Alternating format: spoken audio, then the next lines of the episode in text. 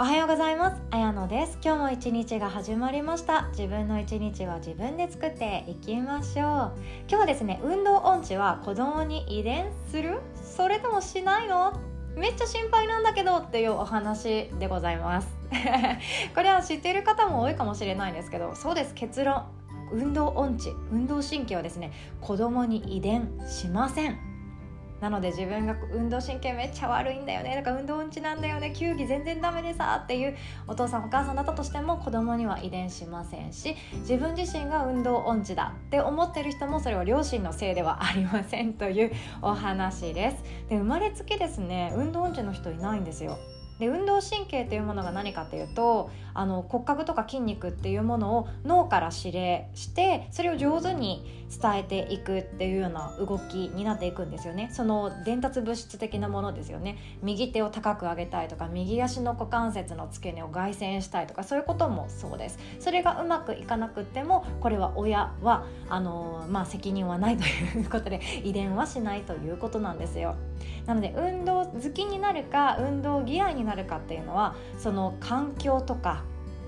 いつもの普段の暮らしの中次第だったりするんですよね。もちろんお父さんお母さんが運動好きでもう定期的に1週間に1回じゃあ公園でサッカーしようよとか野球しようよとかランニング一緒に行こうよって言ってるご家庭であればもちろん運動好きになりやすくはなりますよね。それこそプロのサッカー選手プロの野球選手そういう方々もう第一線で活躍しているオリンピック選手とかがお子さんを育てるってなったらもう赤ちゃんはですね生まれた時からめちゃくちゃお金を出してでも 教えてもらいたいような人たちから体幹の使い方だったり直感の使い方だったり運動神経の使い方っていうものをもう無意識のうちから教えてもらってるのでそりゃ運動神経良くなるよねっていう結論にはなっていくそうなんですね。まあ、稀に運動するのが嫌だってなって違う道を歩まれるお子さんもいるそうなんですけど楽しいとか好きとかっていうところがどうしてもポイントになっていくんですよ。なので先天的もうあれですね初めから運動が苦手っていうのは決められていないそうです。で運動神経っていうのは遺伝子よりかも後天的後から楽しいとか大好きとかこれめちゃくちゃ最高に気持ちがいいとか泳ぐっていいねっていうような後の環境とかで経験とかチャレンジそこから生まれていくっていうものが多いんですね。なので子供に遺伝しません。運動神経悪いっていうことは遺伝しないので安心していいんだよと同時にもっと大切なことがあるってことですよね。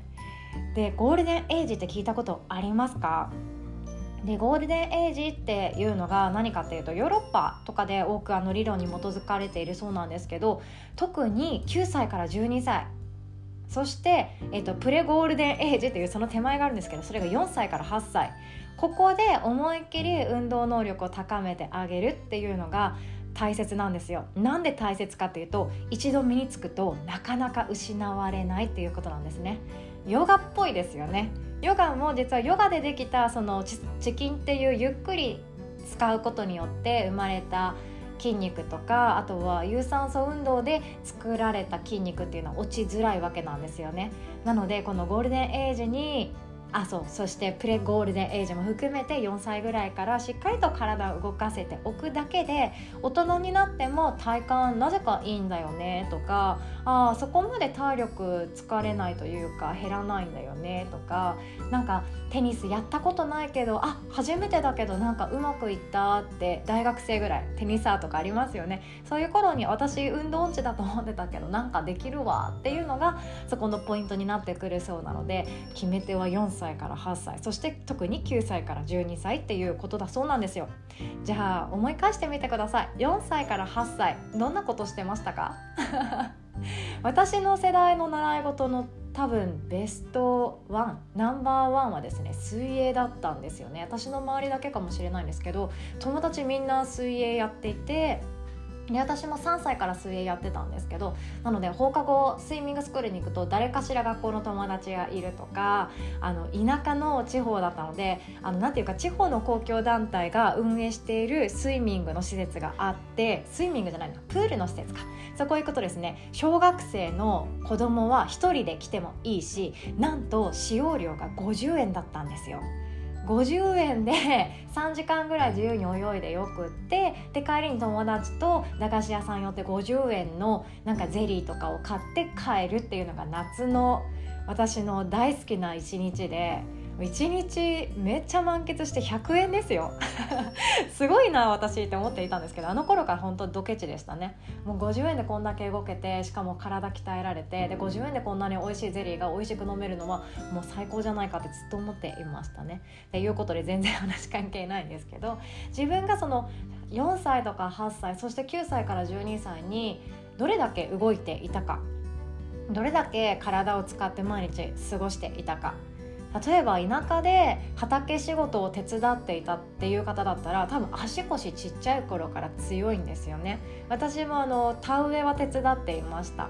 あとは収穫もさつまいもだけ手伝っていました。なので非日常の一部ではあるんですけど、まあ、足腰も鍛えられたななんても思ってます。あと私はですねダンスが大好きだったので、えーと、7歳ぐらいからずっとダンスやってたんですね。ジャズダンスだったんですけど。なので自分の中で運動神経めっちゃ悪いって高校生ぐらいで思ってたんですよ。っていうのもあの私の行っていた高校がですねインターハイの常連校どの部活もインターハイ行かないとあの変だよねって言われる強豪校だったんですよ。公立なのに。ちょっと変わってるんですけど。なのでみんな運動神経いいんですよね。みんな運動神経よくってクラスマッチとかであのガチで筋肉めちゃくちゃ鍛えてるスポーツ男子たちが柔道とかするんですよ。あとはバレーボールとかもですね本当にみんな何でもできちゃうんですよね。球技ができることってみんな何でもできちゃうんですけどそういう子たちがバックアタックとかをクラスマッチでやるんですよ。そんな中私は運動音痴だなってどんどんどんどん思っていって自分に自信がなくなったなっていうのをめちゃくちゃ思ってるんですね。何か自分がなんとなくだけどもまんべんなくできていたよなって思ってる思っていた時代からあこんなにもすごい子たちがたくさんいるのかっていうのがめきめきあの差が開いていくのが多分高校生とか大学生ぐらいで体力がに自信がなかったりとか運動神経私悪いかもしれないと思ってる子って多分そこで一歩後ろに下がっちゃうというかあの私ってなんかクラスマッチでも足手まといになっちゃうしなんかみんなに迷惑かけてないかなってなったりとかみんな 50m 走めちゃくちゃ速い私走れるか分かんないっていうその不安っていうものを周りと比べてしまうような時期だったからこそ特別そうなっちゃうと思うんですね。なのでどんどん自分って運動神経あんまり良くないんじゃないかって思って運動嫌いになっちゃうっていうことがあるんですよ。これってもったいなくって。だからこそですねちっちゃい頃思い返してみてください。ちっちゃい頃体育系の習い事してたなとかあとは誰かと比べる比べないとかそれよりもっと前に友達と鬼ごっこするの楽しかったなっていう方はですね運動できるんですよ本当は。運動音痴じゃないんですよ。体感なくないんですよ。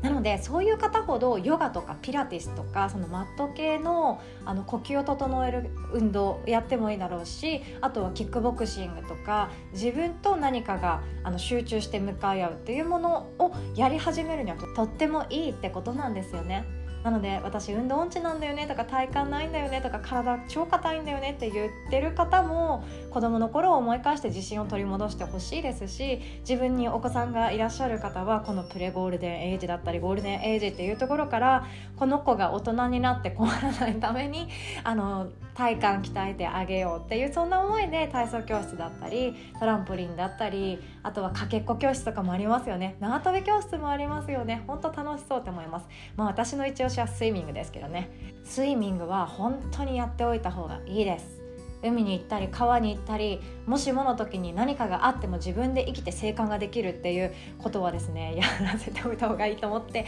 私もやらせております。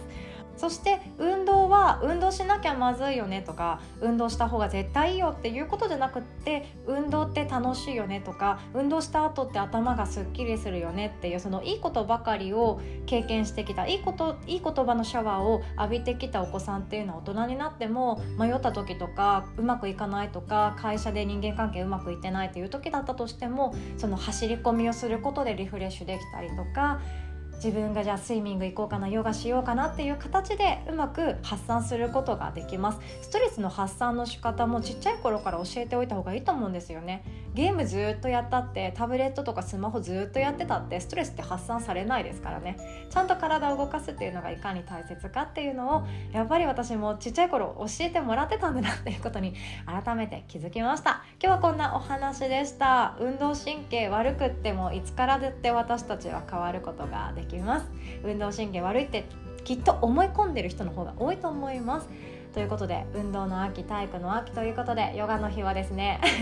オンラインレッスン3回無料でプレゼントさせていただいております。そして忙しすぎるよっていう方向けにですね月額1980円で土曜日だけレッスン参加し放題そして録画 VTR もゲットし放題でそしてオンラインサロンも入れますっていうサービスをご用意しております。ズームプレミアムだったりサタデープレミアムそしてサロンザヨガの日というオンラインサロンに入会されてる方はですねあの心のことだったり体のことだったりあとは仕事のことだったり